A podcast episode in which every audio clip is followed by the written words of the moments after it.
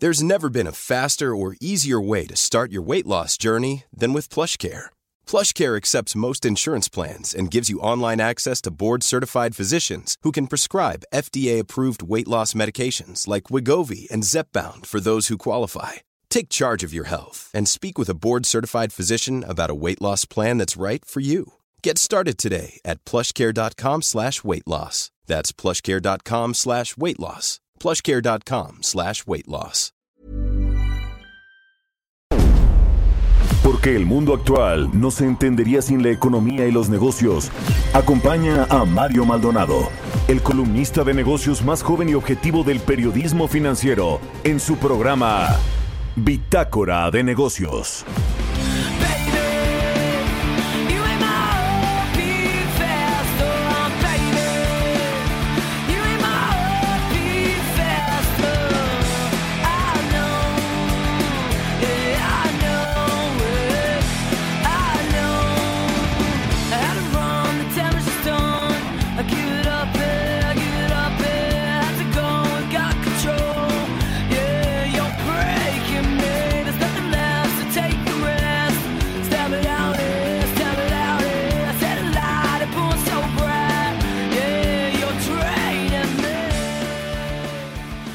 ¿Cómo están? Muy buenos días, bienvenidos a Bitácora de Negocios. Yo soy Mario Maldonado y me da mucho gusto saludarlo como todos los días hoy en este jueves 7 de mayo del 2020. Saludo con mucho gusto a quienes nos escuchan por la 98.5 de FM aquí en la Ciudad de México, desde donde estamos transmitiendo en vivo el programa en las frecuencias de El Heraldo Radio. También a nuestros amigos de Guadalajara, Jalisco, nos escuchan por la 100.3 de FM allá, en Monterrey por la 90.1 de FM, pero también estamos en Villahermosa, Tabasco, en Acapulco, Guerrero, en el Estado de México, en Tampico, Tamaulipas, en McAllen, Texas, en Brownsville, Texas, en Tijuana, Baja California y en todos lados donde usted nos quiera escuchar a través de la página heraldodemexico.com.mx y por las aplicaciones de radio en internet.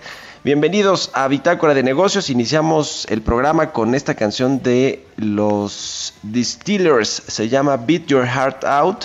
Esta semana iniciamos nuestro programa con canciones de artistas que además de ser talentosas, algunas también son compositoras, rockeras pero han tenido la dicha de ser mamá y es el caso de eh, pues eh, eh, este grupo, la vocalista de este grupo Así que bueno, les doy la bienvenida y les platico qué vamos a tener en el programa. Hablaremos en breve con Roberto Aguilar sobre temas interesantes, importantes en los mercados financieros, el inesperado aumento en las exportaciones chinas que bueno, alienta a los mercados. Parece que en algunos lugares está comenzando a reactivarse esta confianza de los inversionistas. Es el caso de China eh, tiene también eh, que ver con, eh, pues en este momento hay tensiones entre Estados Unidos y China por este asunto de los reclamos de Donald Trump a este país por supuestamente haber manejado mal la situación del virus del COVID-19. En fin, hay tensión siempre entre estas dos potencias económicas y también la decisión monetaria de Brasil.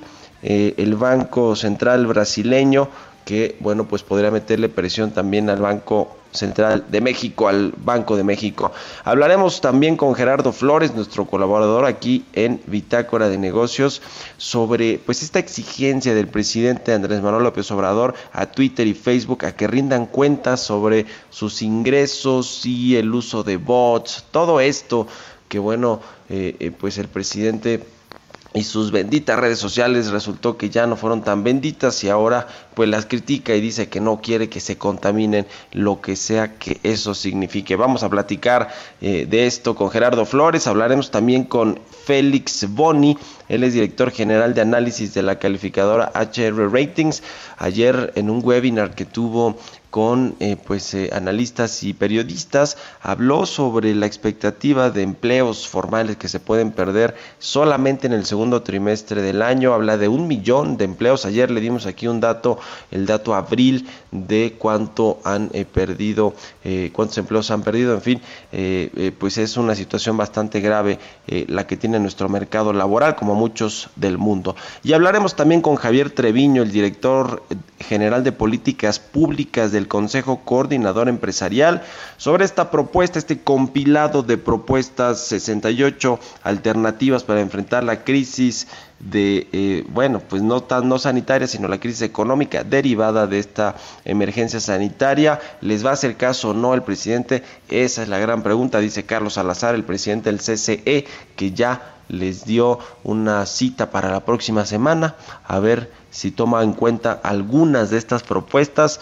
que, bueno, pues eh, tienen que ver con lo que ya se le ha estado repitiendo al gobierno federal una y otra vez. Pero bueno, quédese con nosotros aquí en Bitácora de Negocios, se va a poner bueno y además ya es jueves, un día eh, pues previo a que tenía la semana, aunque pues casi todos nuestros días ya son iguales. Le dejo el resumen de las noticias más importantes con las que usted tiene que amanecer este día, lo tiene Jesús Espinosa.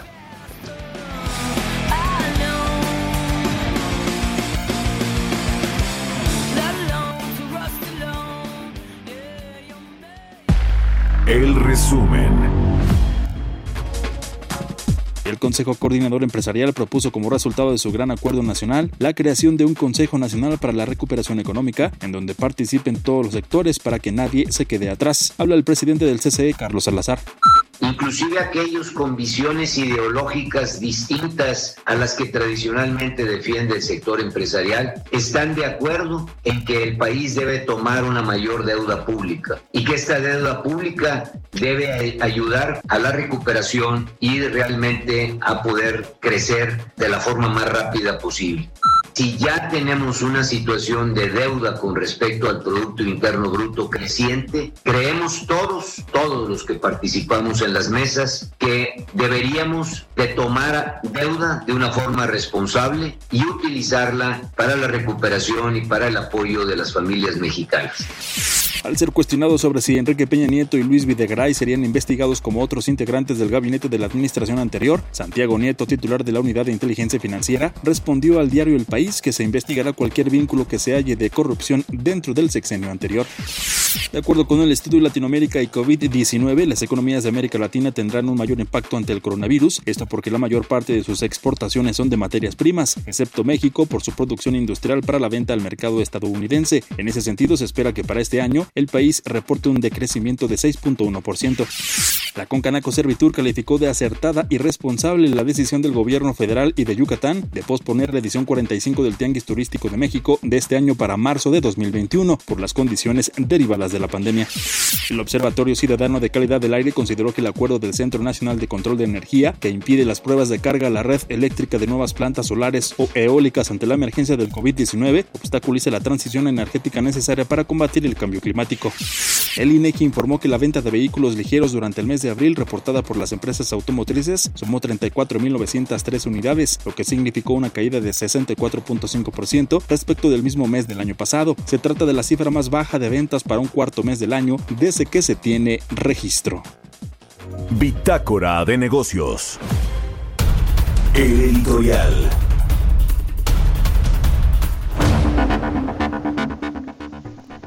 Oiga, ¿se acuerda usted cuando el presidente Andrés Manuel López Obrador era candidato a la presidencia y desde antes hablaba de que México había tenido un crecimiento económico mediocre que no superaba el 2.3%, que era de un promedio de 2% en los últimos 30 años, que cómo podía ser que la economía que tenía tantos recursos eh, disponibles eh, de todo tipo, eh, recursos naturales, reservas petroleras, fue un país con mucha, mucha, muchos recursos petroleros, con Cantarel y demás. ¿Cómo era posible que pues tenía un crecimiento prácticamente nulo? Porque él hablaba de que si descontamos el crecimiento de la población, este aumento de 2% de la economía anual, pues era prácticamente nada y se quedaba en cero, ¿no? Y la política neoliberal y todo esto, ¿no?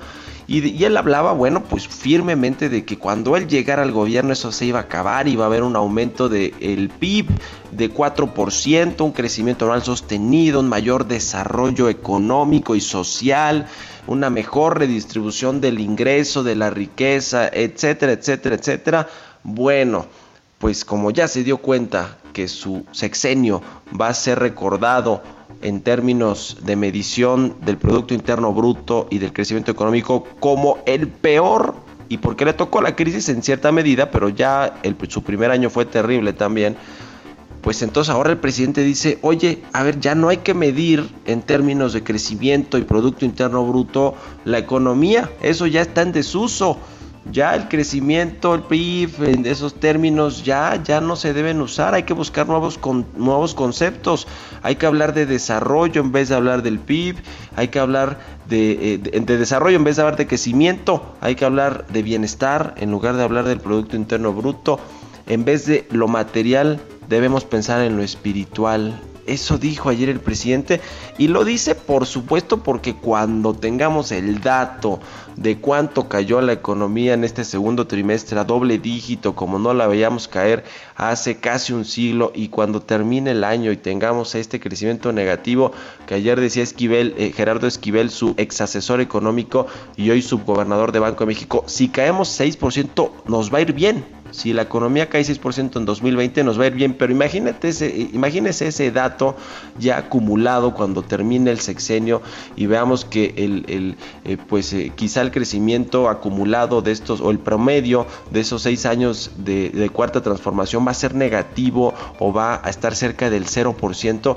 ¿Qué va a decir? ¿Cómo va a quedar el presidente López Obrador que prometió a todo mundo que íbamos a crecer 4% y que él iba a demostrar que así se podía. Bueno, pues ahí está el discurso maniqueo de eh, pues un eh, gobernante que pues eh, enfrente de, de, la tempestad, pues lo único que hace es cambiar el discurso, pero como que muchas cosas que echa a andar de medidas para evitar que esto suceda, pues no, entonces, pues tenemos, me da la impresión, y usted tiene la mejor opinión, ya lo sabe, que tenemos un presidente que eh, pues se queda en el discurso, que trata de acomodarle, de componerle a su favor eh, únicamente en el discurso, pero en los hechos pues ha quedado muy, muy corto en lo que, eh, en esta respuesta, como nos ven todos los países, todos los analistas en el mundo, pues como un país que no ha reaccionado y no ha estado a la altura de la emergencia ni de salud sanitaria, ni tampoco económica. En fin, pero usted, ¿qué opina? Hay que poner lo espiritual antes que lo material. Eso nos va a dar de comer. Yo creo que hay que hacer un equilibrio, sí, pero no cambiar así como así los conceptos. Y no quiero pensar que, que ha de haber dicho eh, su secretario de Hacienda, ¿no? Arturo Herrera, que por cierto pues sigue escondido. Son las 6 con 14 minutos, ¿usted qué opina? Escríbame arroba Mario Mal en Twitter, arroba Heraldo de México y vámonos con los mercados financieros. Mercados bursátiles. Roberto Aguilar ya está en la línea telefónica. Mi querido Robert, ¿cómo estás? Muy buenos días. ¿Qué tal, Mario? ¿Cómo estás? Muy buenos días. Fíjate que eh, te hago un resumen muy rápido de cómo estamos iniciando los mercados financieros, pues ya se dio a conocer, por ejemplo, el índice, eh, la inflación correspondiente a abril, que fue de 2.15%, la tasa anual, estuvo por debajo de las expectativas de los analistas y es el dato es el menor desde diciembre de 2015. El tipo de cambio cotizando en 24.16, suben los futuros de los mercados de Estados Unidos más de 1%, las bolsas de Europa también subiendo, y bueno, pues hay que estar pendientes por el dato de sus solicitudes de apoyo por desempleo que se actualizan hoy y se esperan otros 3 millones.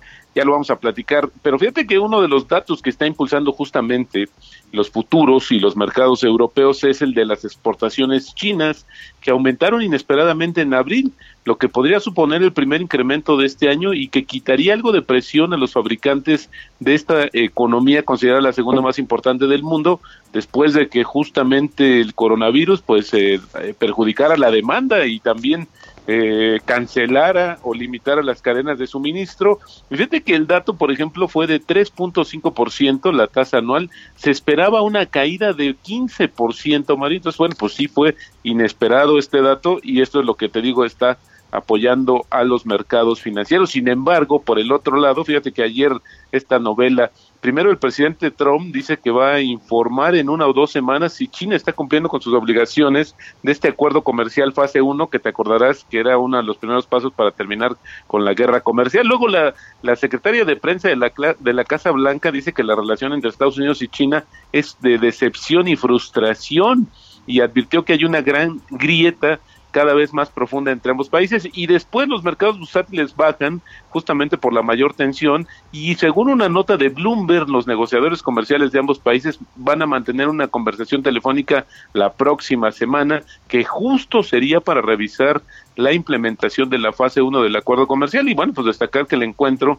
se va a producir en un contexto de creciente tensión sobre el origen del coronavirus, reclamos que ha hecho y que no ha dejado de hacer el presidente Donald Trump para echarle un poco la culpa a China del mal manejo, según él, de la eh, pandemia del coronavirus, que no habría informado cuando debería de alertar al mundo. Y bueno, ayer fíjate que también el subgobernador del Banco de México, Gerardo Esquivel, participó en un evento organizado por la Universidad de Harvard que habló justamente sobre el COVID y la recuperación de México. Y él dice que en el mejor de los escenarios espera que la economía mexicana no caiga más de 6% y que eh, espera que a mediados justo de este mes, o sea, ya a partir de la próxima semana, reinicien operaciones algunos sectores no esenciales de la economía. Y bueno, ayer el dato, Mario, contrastando un poco con lo que vamos a esperar el día de hoy, es que los empleadores privados de Estados Unidos despidieron a más de 20.2 millones de trabajadores solo en abril.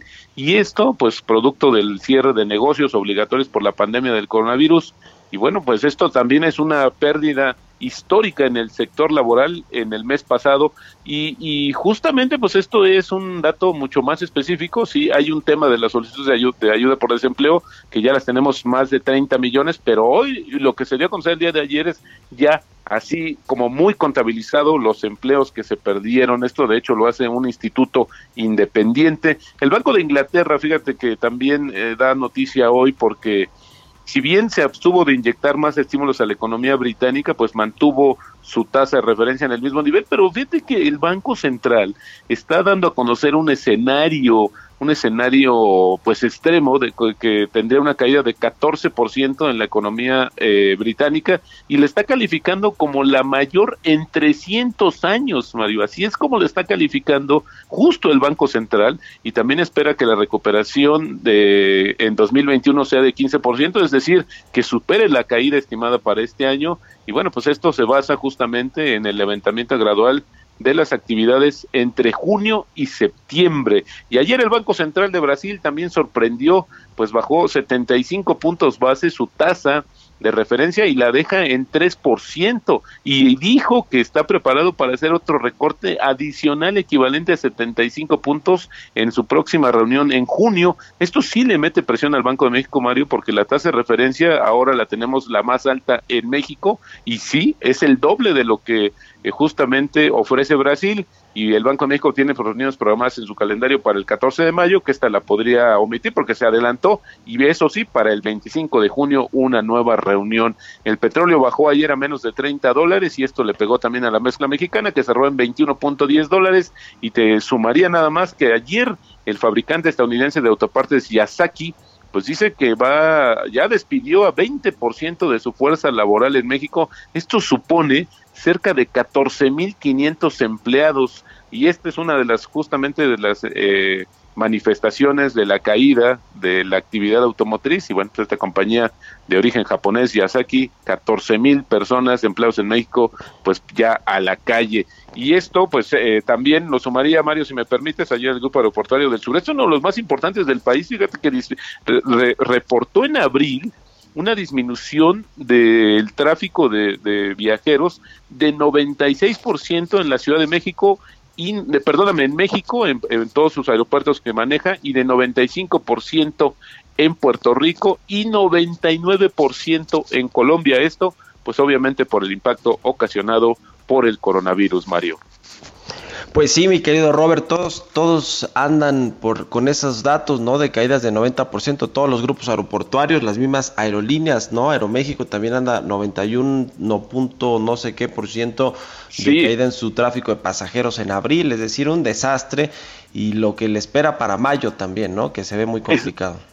Exactamente, y sin ninguna opción que tengan las aerolíneas en México para poder recibir apoyo del, del, gobierno, como ha sucedido o como está sucediendo en otros países donde sí consideran de manera estratégica o un sector estratégico la aviación. Bueno, había que ver qué pasa esto. Desafortunadamente, Mario va a reordenar quizás el mercado de la aviación comercial en México. Ya veremos también. Ya lo veremos. Roberto Aguilar, muchas gracias como siempre y muy buenos días. Al contrario, Mario, muy buenos días. Siga Roberto Aguilar ahí en Twitter, Roberto AH, son las 6 con 21 minutos.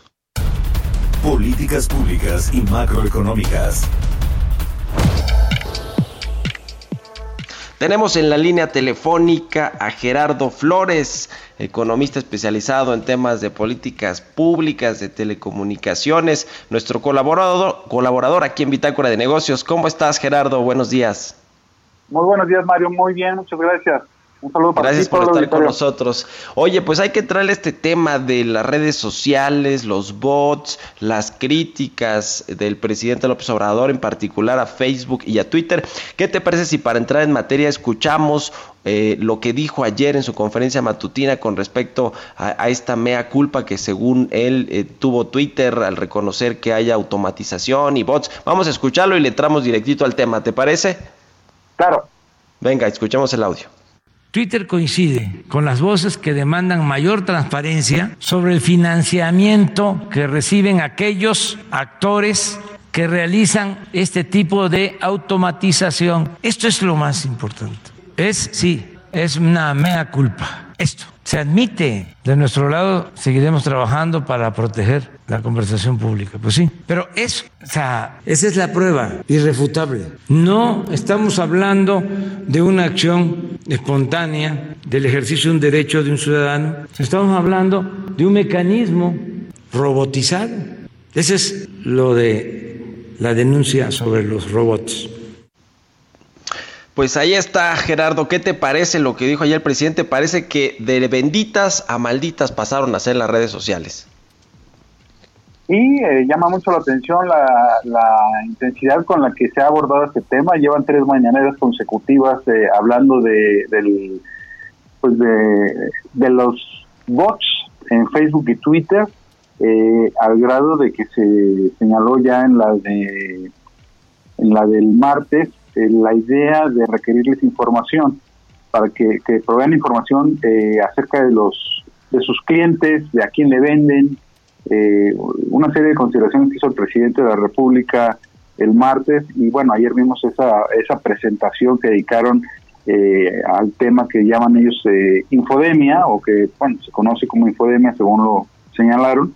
y, y, bueno, pues es, es habría que señalar algunas cosas, ¿no? Eh, primero, eh, la verdad es que el presidente, ni el presidente ni ninguna dependencia del gobierno federal, ni ninguno de los organismos autónomos con los que cuenta el andamiaje institucional del Estado mexicano, tiene atribuciones para requerirles información de este tipo, eh, ya sea a Facebook o a Twitter o a cualquiera de las otras plataformas, ¿no? es una realidad que nuestro marco legal, al igual que el de muchos otros países, pues no está actualizado a este tipo de eh, avances tecnológicos y no prevé, no hay manera, no tiene fundamento jurídico el presidente o cualquiera de los secretarios de Estado para requerir esa información. Entonces, lo primero que ocurriría cuando, de ser el caso, es que pues, estos eh, amigos seguramente lo primero que harían es recurrir la, la decisión. Lo segundo es que eh, prácticamente en, en ninguna parte del mundo está previsto en la legislación que ellos informen sobre eh, lo que, como dice el presidente, sobre sus clientes. Ahora, también hay, que decir otra cosa, pareciera, conforme a la presentación que hicieron ayer, que también están medio perfilando mal eh, pues, eh, su diagnóstico, por un lado, y, y la idea esta de requerir información. Primero porque es verdad que existen bots, eso todos lo sabemos, existen bots eh, que se usan para ti, para aspectos, yo diría, positivos. Eh, muchas empresas los utilizan, por ejemplo, pues para atender a, usuarios que se quejan de algún mal servicio. Eh, pero existen otros bots pues, que se hemos visto que se usan para fines de, digamos, de afectar o de influir en la conversación política en un país. No, México no es la excepción. Este, pero, por ejemplo, ayer vimos en la presentación que hicieron que de repente eh, como que este Genaro Villamil enfiló todos los señalamientos concretos y las críticas a la información que se difunde a través de, WhatsApp, que ya es un tipo de servicio muy distinto al de Facebook y Twitter, en el que, pues sí, eh, y aquí en México y en todo el mundo, pues se utiliza también para difundir información falsa, ¿no? Pero el problema, el problema no son ellos en sí mismos, sino eh, hay gente o, empresas pues que usan estas plataformas para difundir información falsa o desinformación, ¿no? No sé si... Sí. Sí, sí, sí. A ver, eh, lo, que, lo que además el presidente eh, parece que no conoce bien las políticas, incluso eh, de, de, cumplimiento y demás de, las redes sociales, porque, a ver, para empezar, no se puede, pues, a ver, hacer campañas políticas, que, que, fue algo que mencionó ayer en redes sociales, al menos no abiertamente, y es algo que penaliza Twitter o que puede terminar cancelando cuentas, y lo mismo Facebook. Es decir, ahí, en ese sentido, pues no, no tuvo razón. Con el tema de los bots, la mea culpa que supuestamente dice el presidente, pues tiene que ver con que eh, admite Twitter que hay automatización y que hay bots y que hay quienes lo hacen de, de forma eh, externa, pero ellos tratan de combatirlo. Digamos que es un, mercado imperfecto al final de cuentas, como todos los de comunicación. O sea que ahora que salió más papista que el Papa, el presidente, ¿no? Sí, sí, sí, eh, y, no es verdad que, Twitter, este, digamos, incurre en una mea culpa. Creo que el presidente lee con este con cierta con cierto énfasis el tweet de ellos eh, y según yo, pues yo no interpreto que ellos reconozcan una mea culpa, ¿no? Este eh, y yo creo que todo esto, la verdad, tiene que ver con una con el ambiente político que se vive en México, con el problema que lamentablemente estamos atravesando eh, porque me llamó también la atención que en su intervención este Genaro Villamil insistió en el tema de WhatsApp y dice, eh, no sé si tú la, pudiste ver toda, pero en una parte dice que se ha utilizado para eh, desinformar lo que ocurre en los hospitales y, puso el caso, dice, los hospitales del IMSS y del ISTE, eh, como en el caso de Catepec, cuando, cuando primero el caso de Catepec no fue una situación falsa, eh, y el hospital pues no era ni del IMSS ni del ISTE, era del gobierno del Estado de México. Entonces, me parece que de repente traen mal el diagnóstico, este, traen mal eh, cuáles son las herramientas con las que cuentan para pedir información y hasta pues están interpretando mal hasta las respuestas de Twitter, ¿no? Por ejemplo. Pues qué cosa y qué debate abrió de nueva cuenta el presidente López Obrador y su equipo. Danos eh, tus redes sociales donde te puede seguir la gente, mi querido Gerardo. Claro que sí, Mario. Eh, en Twitter es arroba Gerardo Flores R. soy a sus órdenes. Muchas gracias, como siempre, como todos los jueves. Un abrazo. Eh, son las 6.29. Vamos a hacer una pausa. Regresamos rapidísimo aquí a Bitácora de Negocios. Continuamos en un momento con la información más relevante del mundo financiero en Bitácora de Negocios con Mario Maldonado. Regresamos. Estamos de vuelta en Bitácora de Negocios con Mario Maldonado. Entrevista. Ya estamos de regreso en Bitácora de Negocios, son las 6 de la mañana con 33 minutos. Oiga, ayer le contábamos sobre este dato de la Secretaría de Hacienda que, bueno, pues en un documento interno que no ha sido eh, eh, puesto a la luz pública, eh, y, que, y que es con cifras oficiales del Instituto Mexicano de Seguridad Social, al mes de abril se habrían perdido ya eh, cerca de 670 mil empleos formales en México, es decir, los que están registrados ante el IMSS, eh, la mayoría en el sector de los servicios y de la construcción. Bueno, pues ahora, ayer la calificadora HR Ratings estimó que en el segundo trimestre del 2020 se podrían perder hasta un millón de empleos formales en México. Así que bueno, pues el panorama, le, decía ayer justo que este dato de abril pues apenas era el comienzo de lo que sería pues una acelerada pérdida de empleo formal. A propósito de esto, tengo en la línea telefónica al doctor Félix Boni, él es director general de análisis de la calificadora HR Ratings. ¿Cómo estás, Félix? Buenos días y gracias por tomarnos la llamada. Buenos días, Mario. Mucho gusto.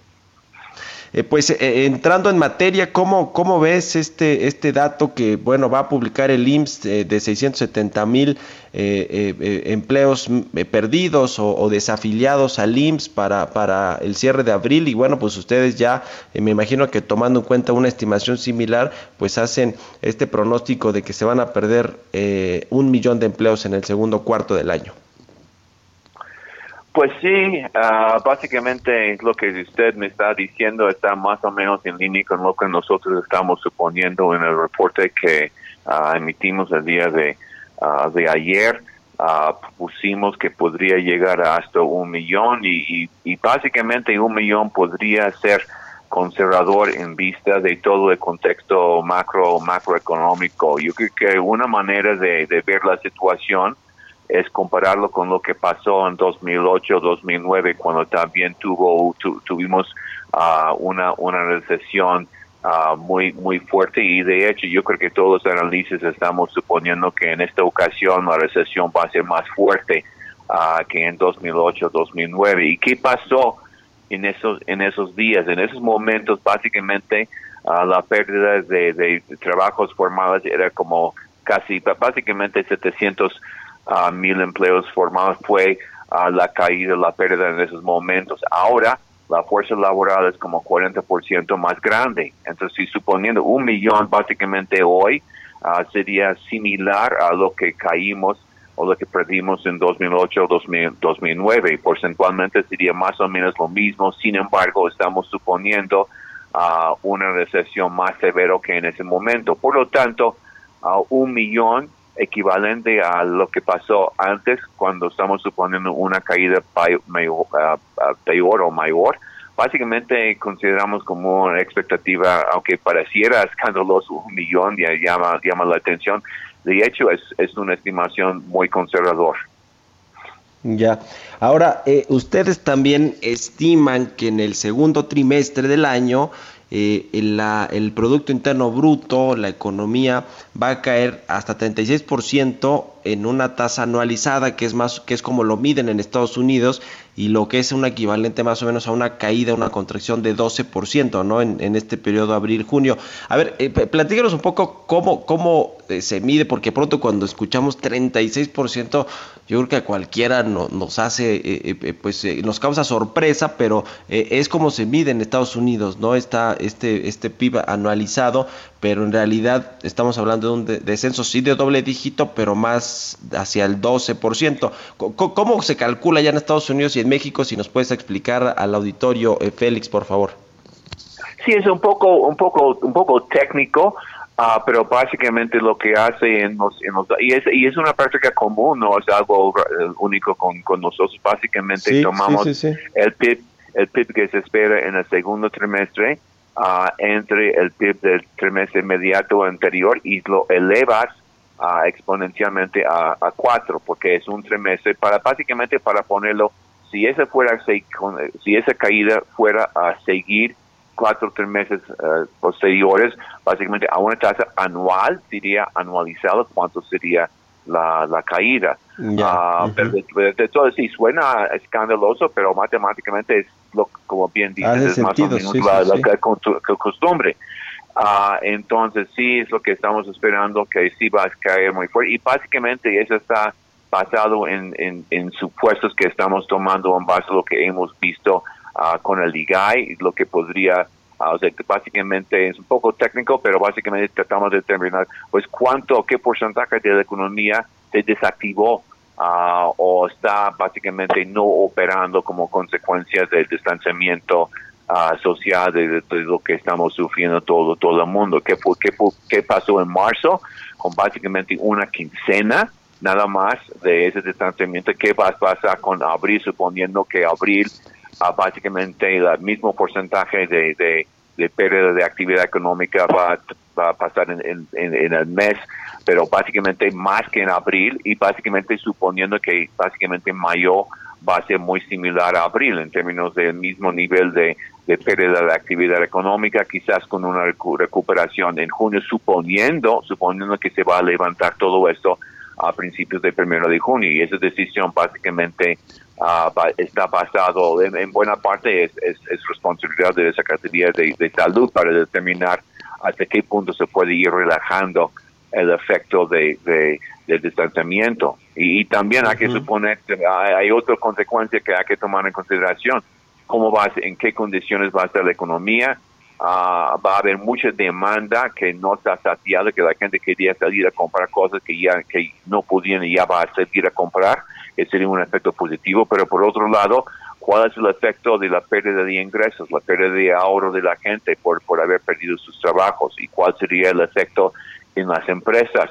Uh, quizás las empresas que ya no van a existir cuando la gente ya quiere eh, ya pueden regresar a trabajar pero no van a poder porque esas empresas no no no existen. Y qué va a pasar en el segundo semestre del año en términos de recuperación hasta qué punto uh, podemos tener el efecto de ese pérdida de ingresos y qué, qué va a pasar por ejemplo si vamos a tener otros rebrotes uh, en algún momento otro en el segundo semestre entonces hay muchos factores que están complicando mucho el entorno Ahora, esta eh, expectativa no solo para el segundo trimestre, sino para el resto del año que tienen para la actividad económica de México, incluye que el gobierno federal va en algún momento a echar a andar estas políticas contracíclicas más agresivas, que eventualmente acceda a tomar algo de financiamiento, es decir, a, incurrir en un mayor déficit primario, déficit fiscal, eh, que, tome en cuenta que se tiene que apoyar eh, directamente a los trabajadores que van a perder su empleo, eh, eh, que se va pues a hacer caso a, estas solicitudes que ha puesto sobre la mesa el Consejo Coordinador Empresarial de, de, tener pues ayudas para las pymes, en fin. ¿Consideran eso o de plano están sacando esa de la ecuación las medidas que pueda tomar el gobierno más adelante, más allá de las que ya tomó, que a los ojos de muchos son insuficientes? Pues en primer lugar, hay, hay, es muy difícil medir todo eso porque estamos en una situación eh, sin, sin precedentes, ¿no? Es decir, uh, mucho más que lo que pasó en 2008-2009, primero. Segundo, sí hay, hay medidas que tomó uh, Banco de México que ya está, ya, ya están muy, muy conocidos. Hay en términos de la política fiscal, uh, pues, pues, sí, hasta cierto punto sí estamos suponiendo eso, estamos suponiendo uh, avances de, de 13% y 8 uh, y 8% en, en, los, en el tercer y cuarto trimestre, medido en la misma manera de la caída de 36% que mencionamos.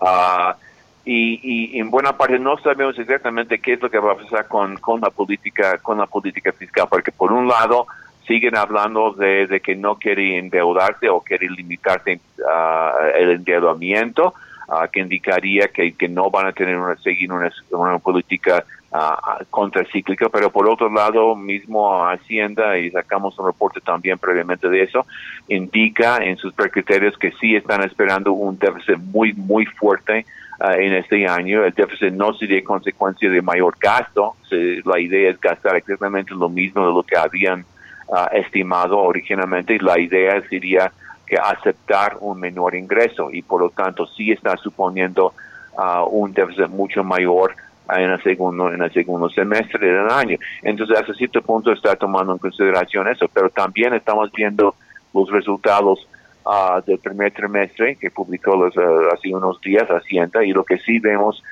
un poco sorprendente fue un sub, ejercicio del gasto por parte del IMSS y el ISTE. Uh, entonces, pues, básicamente, si yo hubiera esperado un sobre ejercicio sería en el entrevista y por, por la, prácticamente por la naturaleza de esta situación que estamos enfrentando. Entonces, no, no sabemos exactamente cuál, qué es lo que tiene en mente y qué es lo que está planeando para el segundo semestre. Ya, pues estaremos pendientes y te agradezco mucho, eh, Félix Boni, director general de análisis de HR Ratings, que nos hayas tomado la llamada y muy buenos días. Buenos días, Mario. Adiós. Hasta luego. 6 con 43 minutos. Vámonos a otra cosa. Historias empresariales. Oiga, fíjese que le voy a platicar de un acuerdo, pues, eh, insólito, diría yo, entre la Coparmex, sí, la que preside Gustavo de Hoyos, y TikTok, sí, esta red social que se ha hecho tan famosa, sobre todo ahora en la cuarentena, que ha crecido exponencialmente. Bueno, pues van a ofrecer capacitaciones empresariales a través de la red social TikTok con el objetivo de conectar a 36 mil empresarios con todos los consumidores y clientes en un tiempo récord. ¿De qué se trata? ¿Le suena? Bueno, pues vamos a escuchar, nos lo explica Giovanna Torres en la siguiente pieza. Confederación Patronal de la República Mexicana Coparmex reveló que llegó a un acuerdo con la red social TikTok para capacitar a 36 mil empresas socias del organismo empresarial con la finalidad de ampliar la capacidad comercial de las micro, pequeñas y medianas empresas afectadas por el COVID-19. El objetivo es conectar a las MIPIMES con todos los consumidores y clientes que utilizan esta red social en un tiempo récord para que les impulse a salir adelante de manera ágil y creativa. Las empresas afiliadas a Coparmex podrán promover su marca, así como las medidas sanitarias que están tomando para preparar y entregar sus productos. Asimismo, la herramienta también les ofrece un espacio para dar a conocer los puntos de contacto y las opciones de entrega. El organismo empresarial expuso que este esfuerzo permitirá a los empresarios poder dar a conocer que siguen activos y capacitarlos tecnológicamente para que puedan promocionar sus productos de forma novedosa en una red social que cuenta con 500 millones de usuarios activos al mes en más de 150 mercados, además de ser la aplicación más descargada del 2020. Para Bitácora de Negocios, Giovanna Torres. Entrevista. Bueno, pues le contamos aquí en, en Bitácora de Negocios eh, del resultado de estas 11 mesas de debate, de análisis que coordinó o impulsó el Consejo Coordinador Empresarial con muchos actores económicos, académicos, analistas, legisladores, funcionarios eh, del gobierno federal actual, eh, obviamente los representantes de los, de los eh, grupos empresariales, de las cúpulas empresariales, y bueno, pues salieron de, de todo esto 68 propuestas para enfrentar esta crisis económica derivada del coronavirus, y para que nos amplíe la información, me da mucho gusto saludar en la línea telefónica a Javier Treviño, el director general de políticas públicas del CCE. Javier, ¿cómo estás? Buenos días. Hola Mario, buenos días. Qué gusto estar de nuevo contigo. Muchas gracias por, la, por tomar la entrevista. Eh, pues a ver, eh, cuéntanos a, grandes rasgos de, qué van estas propuestas. De las 68 creo que hay una extracción de 10 que son como las, las que eh, condensan todo o las más importantes, ¿no? Es correcto, Mario, y además, bueno, pues fueron 263 panelistas, como lo mencionabas, y hubo una participación en las 11 mesas que las atendieron 135 mil personas.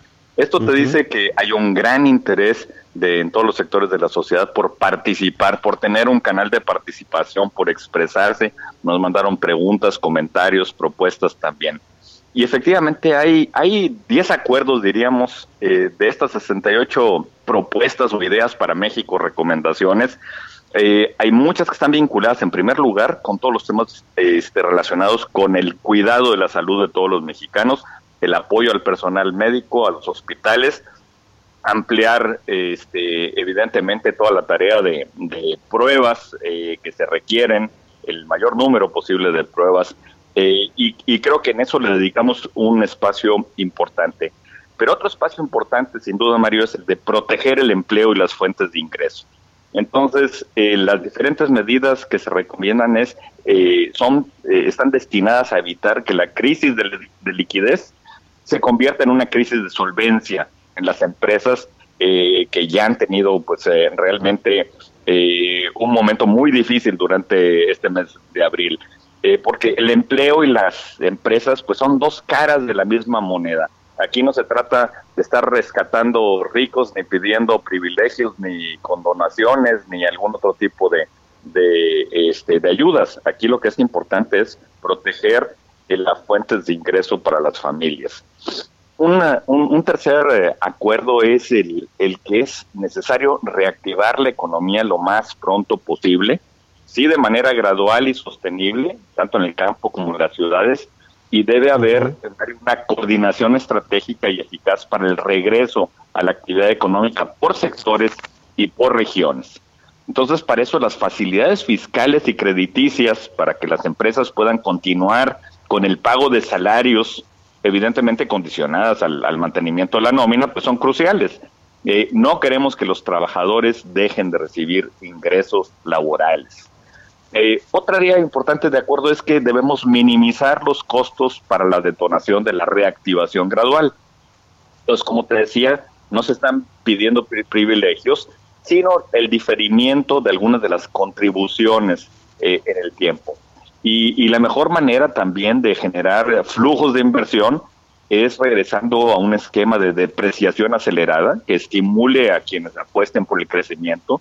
Eh, también se requiere ampliar la liquidez de las empresas. Se propone permitir la compensación universal de impuestos, eh, la devolución inmediata, inmediata de los saldos del IVA, eh, que el gobierno no lo está haciendo, y también el pago oportuno de adeudos a proveedores por parte de, la CFE, de Pemex, de los gobiernos estatales y del mismo gobierno federal.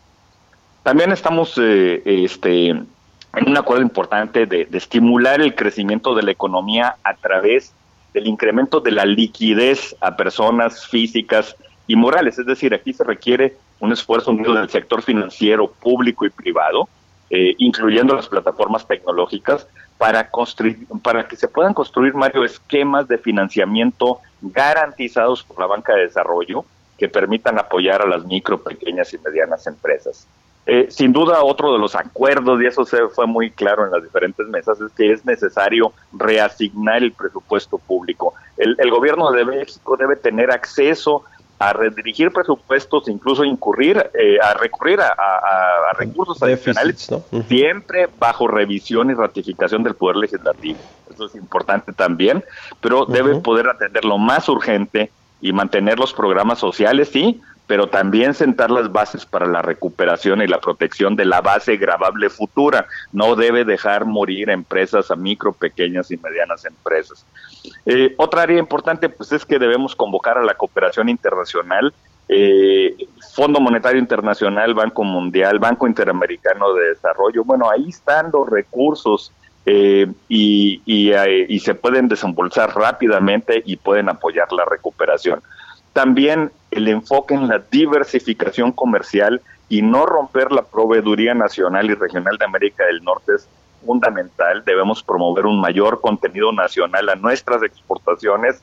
Eh, es muy importante. Y en este contexto que hay de tensiones entre China y Estados Unidos, México eh, puede entrar y es, es una oportunidad para sustituir muchas de las importaciones chinas que se hacen en Estados Unidos evidentemente varias de las acciones que, se señalaron, Mario, pues implican una mayor deuda pública y debe buscarse que el aumento en la deuda sea temporal y que se asegure que ese nivel de deuda sea sostenible y manejable para que se mantenga el acceso a los mercados. Eh, este, ahí se requiere un compromiso y finalmente todo mundo habla de la necesidad de enfatizar la visión de largo plazo de la economía. La verdad, se requiere un plan que es la mejor vacuna contra la incertidumbre. Por eso nos ha ido como nos ha ido con las calificadoras, porque no hay un plan claro. Eh, entonces necesitamos tener una visión de largo plazo, es la única manera de lograr una recuperación sólida y duradera. Entonces en el documento las 68 acciones, Mario, hay acciones, hay, están divididos en tres partes, ojalá que todo el mundo lo pueda ver, está en la página de internet del Consejo Coordinador Empresarial, hay una sección de acciones inmediatas para hacer frente a la crisis, hay otra sección de acciones para poder reabrir la economía y hay otra sección para poder eh, llevar a cabo políticas públicas y privadas que nos permitan la recuperación y el crecimiento en el mediano y largo plazo.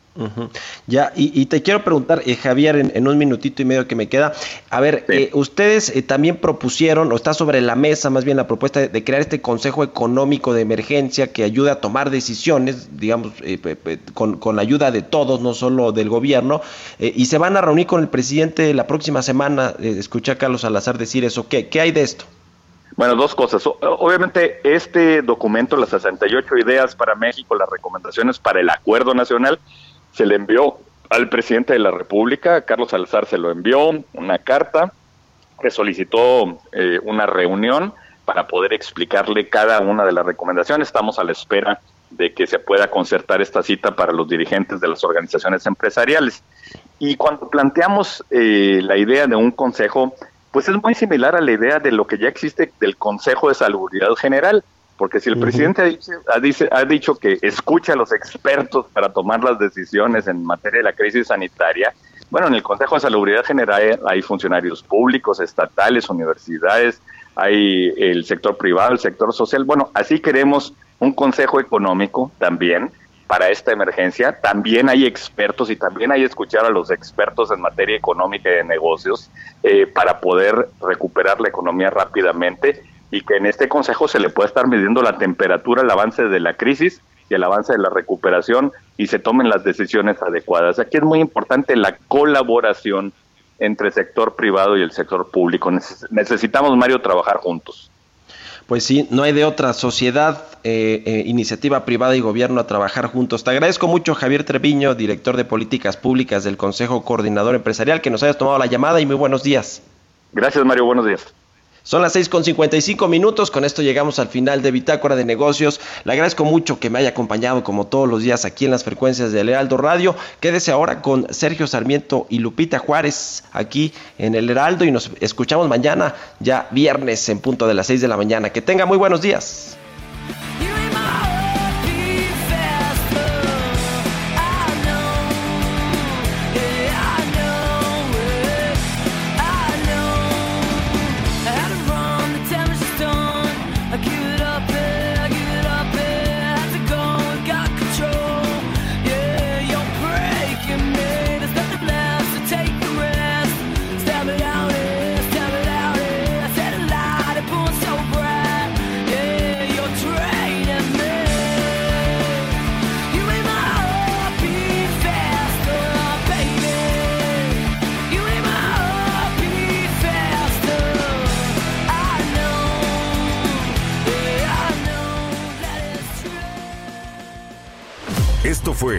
Bitácora de Negocios con Mario Maldonado, donde la H suena y ahora también se escucha. Una estación de Heraldo Media Group. Mom deserves the best, and there's no better place to shop for Mother's Day than Whole Foods Market. They're your destination for unbeatable savings, from premium gifts to show-stopping flowers and irresistible desserts. Start by saving 33% with Prime on all body care and candles. Then get a 15-stem bunch of tulips for just $9.99 each with Prime. Round out Mom's menu with festive rosé, irresistible berry chantilly cake, and more special treats. Come celebrate Mother's Day at Whole Foods Market.